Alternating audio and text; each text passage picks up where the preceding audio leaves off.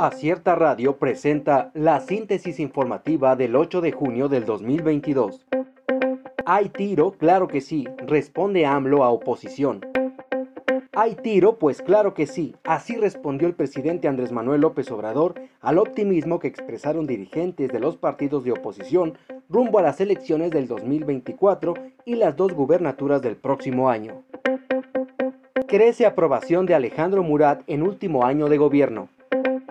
Alejandro Murat Hinojosa se encuentra en su último año como gobernador de Oaxaca, en donde está comprometido a culminar obras que habían quedado en el olvido por décadas, así como nuevos proyectos que detonarán la economía en el estado, al igual que está enfrentando las adversidades en la entidad a consecuencia de fenómenos naturales.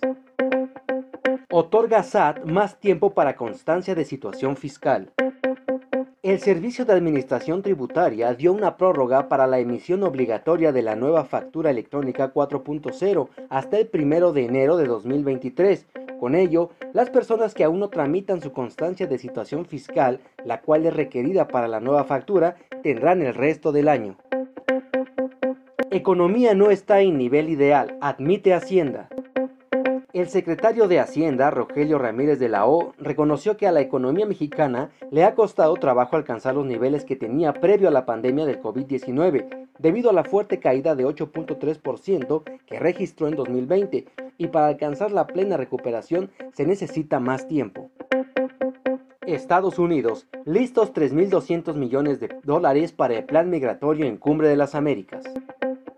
En el segundo día de la Cumbre de las Américas, el gobierno anfitrión finalmente presentó una lista de participantes en la que se revela que se espera la presencia de 23 jefes de Estado para cuando el presidente Joe Biden encabece la ceremonia inaugural este miércoles en Los Ángeles, mientras que Cuba sigue entre los países más presentes a pesar de su ausencia.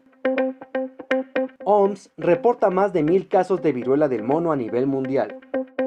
La Organización Mundial de la Salud reportó más de mil casos de viruela del mono en el brote actual, fuera de los países de África donde se propaga con más frecuencia.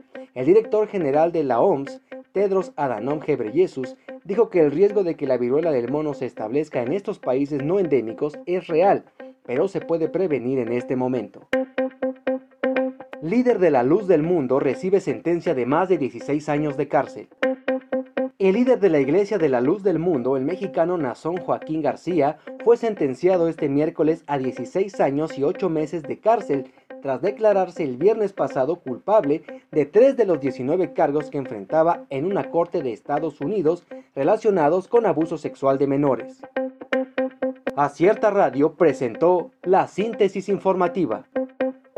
Escúchanos el día de mañana con más información. Síguenos en las redes sociales como Acierta Oaxaca. Visita nuestra página web www.acierta.mx.